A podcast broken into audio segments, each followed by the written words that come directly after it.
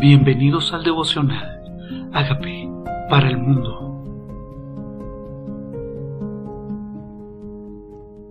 Buenos días, este es el devocional de hoy. Vamos a leer y compartir Hechos capítulo 3.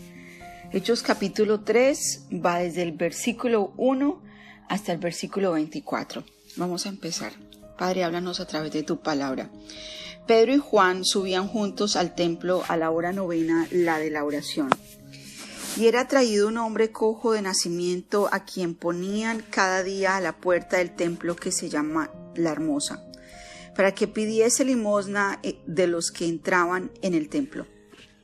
Bueno, yo quiero empezar por contar, esta historia la hemos oído tal vez muchísimas veces, pero Pedro y Juan acababan de ocurrir que vino sobre ellos el Espíritu Santo, que se estaban añadiendo tres mil personas en un solo día, que compartían las necesidades, que perseveraban en oración, pero aquí estaban entrando al templo, ¿no? Ya no eran casas, en este caso estaban entrando al templo.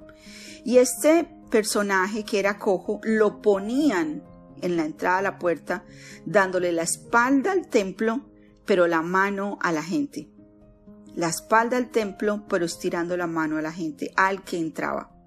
Y muchas veces cuando las personas tienen necesidades, no tienen una relación con Dios, pero le ponen la mano a la gente. Su mano está estirada a ver quién responde, pero nunca rinden su corazón a Dios. Y cuando están frente a un problema, lo primero que están pensando es en las opciones de personas de quién les puede resolver. Dice, este cuando vio a Pedro y a Juan que iban a entrar en el templo, les rogaba que le diesen limosna.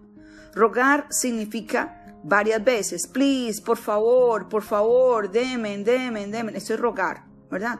Demen, por favor, por favor, no tengo, por favor, soy cojo. ¿No? Una humillación ante el ser humano, pero una espalda hacia Dios. Pedro y Juan, fijando en él los ojos, dijo, míranos, míranos. A veces nosotros, nosotros evadimos a las personas, sobre todo si nos están pidiendo algo que nosotros no queremos dar o no podemos dar. Es más fácil hacernos los locos, es más fácil distraernos, es más fácil no responderles. Pero ellos dijeron, míranos, pusieron su atención en él y dijeron, pon tu atención en nosotros. Entonces él les estuvo atento, perdón, esperando recibir algo de ellos. Mas Pedro dijo, no tengo plata ni oro, pero lo que tengo te doy. En el nombre de Jesucristo de Nazaret, levántate y anda. Y tomándole por la mano derecha, le levantó y al momento se le afirmaron los pies y tobillos. Nosotros, yo personalmente, no he tenido mucho oro ni mucha plata para darle a la gente, ¿verdad? Pero lo que sí tenemos para darle a la gente es a Jesucristo, que es el primer, lo primero que la gente necesita es ser salva. Sí, y esta enfermedad es una oportunidad para eso. Cada enfermedad las personas están a veces pensando que lo más importante es suplir sus necesidades físicas. Y es cierto. Es importante suplir las necesidades físicas. Jesús proveyó panes y peces para las necesidades físicas. Pero cuando una persona es levantada de su postración, cuando una persona es levantada de su calamidad, cuando una persona es levantada de su rol de, de pedir y se vuelve un generador de vida cuando es sano, emocional, espiritual y físicamente, él mismo es empoderado para producir. Y eso es más importante que suplirle la necesidad física. Porque cuando una persona es habilitada para producir, nunca más va a necesitar estirar su mano para recibir la va a estirar para ser generoso como recibió, también va a empezar a dar. Y tomándole por la mano derecha, le levantó y al momento se le afirmaron los pies y los tobillos. Y hay personas a quienes necesitamos tomarles por la mano. Hay personas a las que primero necesitamos tener suficiente interés por ellas para poner nuestra mirada en ellas, no evadirlas sino confrontar que hay una necesidad real en el ser humano y nos toca a nosotros salir de nuestro egoísmo, de nuestro camino, de nuestra rutina, de nuestra dirección, de nuestra agenda y mirarlos con misericordia y levantarlos, ofrecerle lo que Dios ya nos dio a nosotros, dar de lo que Dios nos dio. Y saltando se puso en pie y anduvo, no simplemente se puso en pie, sino que saltando se puso en pie y anduvo, entró con ellos en el templo. Hay una cosa que tal vez a mí me ha dado siempre coraje y es la gente que se sana pero no vuelve al templo. Es la gente que Dios le provee el milagro, el, trabajo, el marido, todo lo que pidieron en este tiempo de oración, la dificultad, toda la puerta que necesitaba que fuera abierta, pero luego nunca vuelven al templo. Y él siempre dijo, vete y no peques más para que no te vuelva algo peor que recibe en el templo enseñanza para cambiar su manera de pensar, cambiar su manera de vivir y nunca volver a estar mendigo ni nunca volver a estar paralítico. Si yo no soy enseñado en el templo de palabra, posiblemente las personas vuelvan a situaciones parecidas y nos encontramos con mucha gente que siempre repite los mismos problemas porque no han sido enseñados siguen estirando la mano por el milagro, pero nunca entrando al templo para que su vida cambie de verdad de dentro hacia afuera. Estos entraron al templo con él. Entró con ellos en el templo, andando, saltando y alabando a Dios. O sea, ¿qué necesito hacer? Entrar al templo a alabar a Dios. Entrar al templo a darle la gloria al que la merece mostrar el gozo de mi vida que me dio, que me cambió la vida. ¿Cómo no voy a saltar? ¿Cómo no voy a aplaudir? ¿Cómo no voy a cantar con todos mis pulmones? Y todo el pueblo le vio andar y alabar a Dios. Entonces Dios coge personas estratégicas que todo el mundo conoce, gente llena de amigos, gente que conocía que todo el mundo sabía que estaba enferma, para que una vez esta persona se levante, sea testimonio ante todo el pueblo. Por eso yo siempre digo, Señor, esto es para que el mundo sepa que tú eres Dios, para que todo el pueblo sepa, no para que esa persona, después de que reciba el milagro, coma callado y se va para su casa y nunca más vuelve a leer Biblia, nunca más vuelve a congregarse y ya.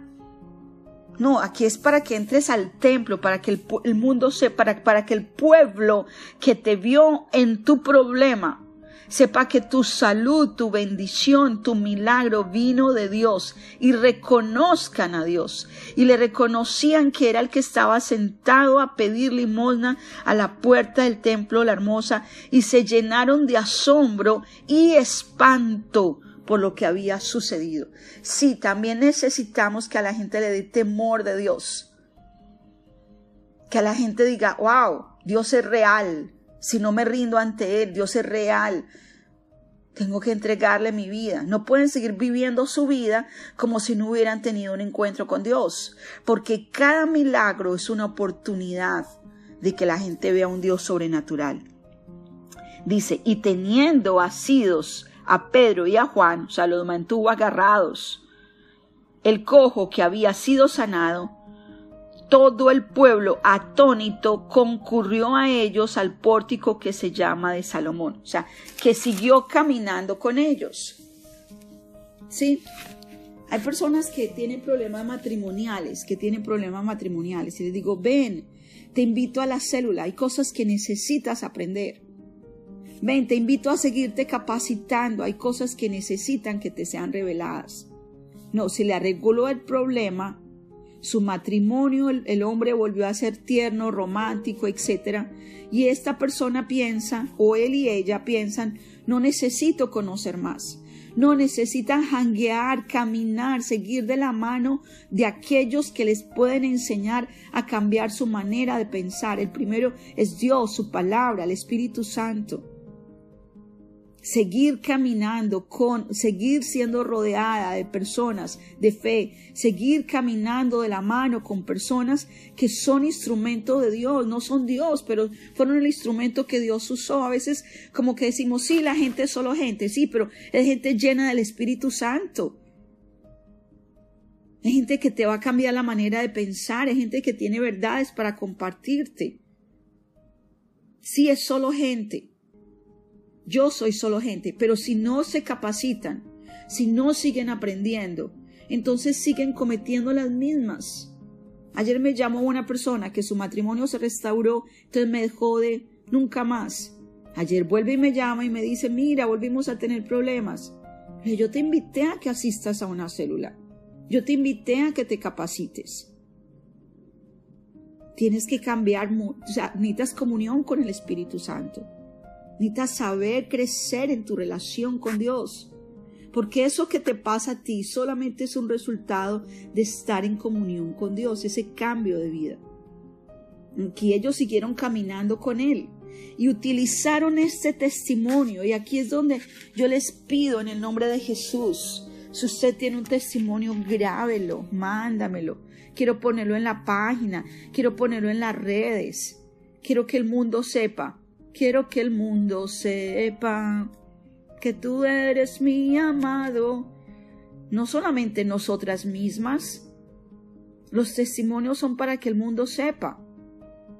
Dice, viendo esto Pedro respondió al pueblo, varones e israelitas, ¿por qué os maravilláis de esto? ¿O por qué ponéis los ojos en nosotros como si nuestro poder o piedad hubiésemos hecho andar a éste?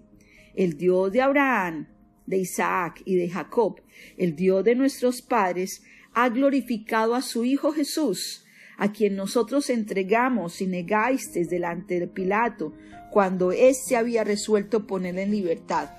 Mas vosotros negasteis al santo, al justo, y pediste que se odiese un homicida.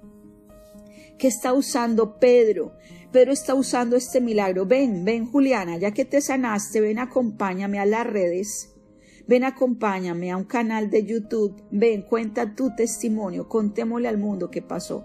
Ven, ven Camilo, cuando consigas el trabajo, quiero que me grabes este testimonio. Ven Ana, ven Horacio, ven Hermes, ven los que sea que el Señor sane el milagro que Dios te ha dado a tu vida. Publíquenlo, publíquenlo, usemos nuestra vida como antorcha en medio de un lugar oscuro. Porque Pedro usó el testimonio de él, ya que estás caminando conmigo, ya que la gente me ve contigo y te ve sano, yo quiero usar tu historia como testimonio para contar quién es Dios. Quiero usar esta oportunidad para que el mundo sepa que este Jesús a quien ustedes ignoran a quien ustedes rechazan, es el que sanó a esta persona. Eso es lo que estaba diciendo Pedro. Este Jesús que tú no incluyes en tu matrimonio es el que restauró este matrimonio. Este Jesús que es la piedra angular. Y luego dice, matasteis, el 15, al autor de la vida, a quien Dios ha resucitado de los muertos, de lo cual nosotros somos testigos. O sea, contar que el testimonio de mi vida es una evidencia de la resurrección de Jesús. Y por la fe en su nombre, a este que vosotros veis y conocéis, le había confirmado su nombre. Y la fe que es por él ha dado a este completa sanidad en presencia de todos nosotros. No nos podemos quedar callados. Esta semana, Gabriela está ahí no sé si Gabriela está ahí, pero al final me gustaría que Gabriela hable. Porque entre los testimonios, esta semana pusimos en oración a Gabriela que tenía un dolor fuerte en el pecho y fue al hospital. Cuando estaba en el hospital, yo no puse en el chat porque no tengo que contar todo lo que hago. Inmediatamente llamé a Gabriela. Gabriela estaba en el hospital, oramos por ella en el hospital. Luego llamé a Mónica, mi hermana, le dije, llama a esta niña que está en el hospital, se llama Gabriela. Mónica no solamente oró por Gabriela, oró por su mamá. Se sanó Gabriela y se sanó la mamá de Gabriela. Ahora le van a mandar un tiquete aéreo para que se vaya a New Jersey a orar por personas. Y nosotros, que tenemos gente, Josmar, Mónica, que Dios usa para sanidad, y nosotros luego no contamos, Gabriela se sanó, ¿verdad? La mamá de Gabriela se sanó. Y estos testimonios hay que grabarlos, contarlos, publicarlos. Eso es lo que hace la gente del mundo. Por eso la Biblia dice que los hijos de las tinieblas son más astutos en el trato con los semejantes que los hijos de la luz. No publicamos su gloria. Quiero seguir. Voy a ir hasta el 26.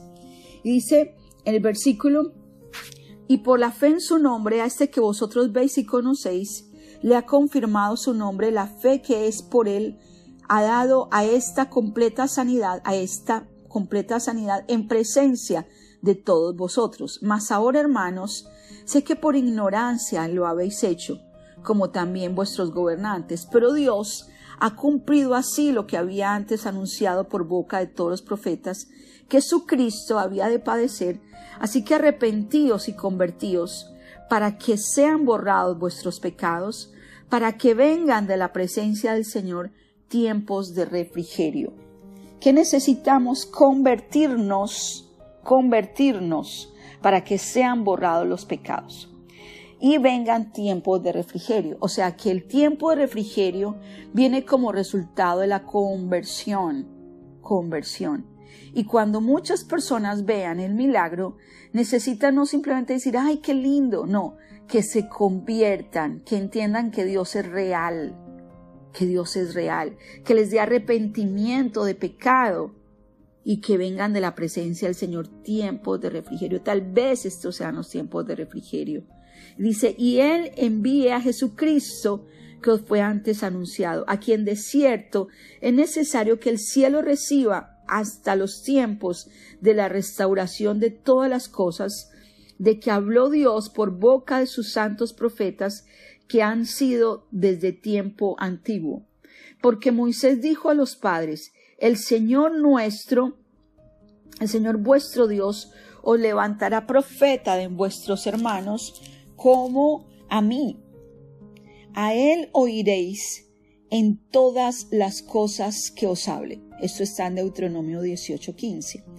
O sea, que Moisés estaba profetizando acerca de Jesús que iba a ser levantado y que nosotros debíamos oír ahora a Jesús, a ese profeta que el Señor levanta y toda alma que no oiga a aquel profeta, dijo Moisés en Deuteronomio, sea desarraigado del pueblo. Moisés estaba profetizando a Jesús en Deuteronomio 18. Pedro no podía usar el Nuevo Testamento porque no estaba escrito, entonces usaban las escrituras del Antiguo Testamento para hablar de Jesús y en particular habló de Deuteronomio usando a Moisés y a los profetas para hablar de Jesús. Dice, y todos los profetas, dice el versículo 24, de todos y todos los profetas desde Samuel en adelante, cuantos han hablado, también han anunciado estas, estos días. Y vosotros sois los hijos de los profetas y del pacto que Dios hizo con nuestros padres, diciendo a Abraham, en tu simiente serán benditas todas las familias de la tierra. O sea, tu familia, mi familia, en la simiente de Abraham, que es Jesús, esa es la simiente de Abraham, de la descendencia de Abraham, vino Jesucristo, y en Jesucristo son benditas todas las naciones de la tierra, la tuya y la mía, en Jesús. Y tenemos que declararlo, mi familia es bendita en la simiente de Abraham, que es Jesucristo. Dice, y a vosotros primeramente, Dios habiendo levantado a su Hijo, lo envió para que os bendijese, a fin de que cada uno se convierta de su maldad. O sea, Dios no quiere simplemente mandar a su Hijo Jesucristo a nuestro corazón para bendecirnos. Qué rico que me bendiga, que me sane, que me restaure, que me dé, que me provea. Pero necesitamos también convertirnos de la maldad. Convertirnos de la maldad. ¿Para qué? Para que vengan tiempos de refrigerio. Y que las cosas tremendas que pasen frente a nuestros ojos sean una oportunidad para convertirnos de la maldad, para volvernos a Él. y para que reconozcamos a Jesús. Pedro usó este testimonio de la mano del que fue sano para que el mundo sepa que Él es Dios. Padre, permítenos usar cada testimonio como instrumento para que cada una de estas personas no solamente sea sana, salva, las puertas se le abren, sino que los confrontemos y les digamos, vuélvete a Cristo para que vengan sobre tu vida tiempos de refrigerio. Padre, yo te quiero dar gracias por los tiempos de refrigerio que vienen para nosotros y nuestras familias, porque tu palabra dice que en tu simiente serían benditas todas las familias de la tierra, en la simiente de Jesús, la simiente de Abraham que de Jesús, el Cristo. Yo declaro bendición para cada familia de la tierra, bendición para cada familia de la tierra, para todos aquellos que creemos, para los que estamos aquí en esta mañana, que sea tu bendición para gloria tuya. En Cristo Jesús, gracias te doy por los cojos que hoy levantas, por los enfermos que hoy sanas, por las puertas que hoy abres de bendición, para que sean instrumento, para que el mundo sepa que tú eres Dios. Amén.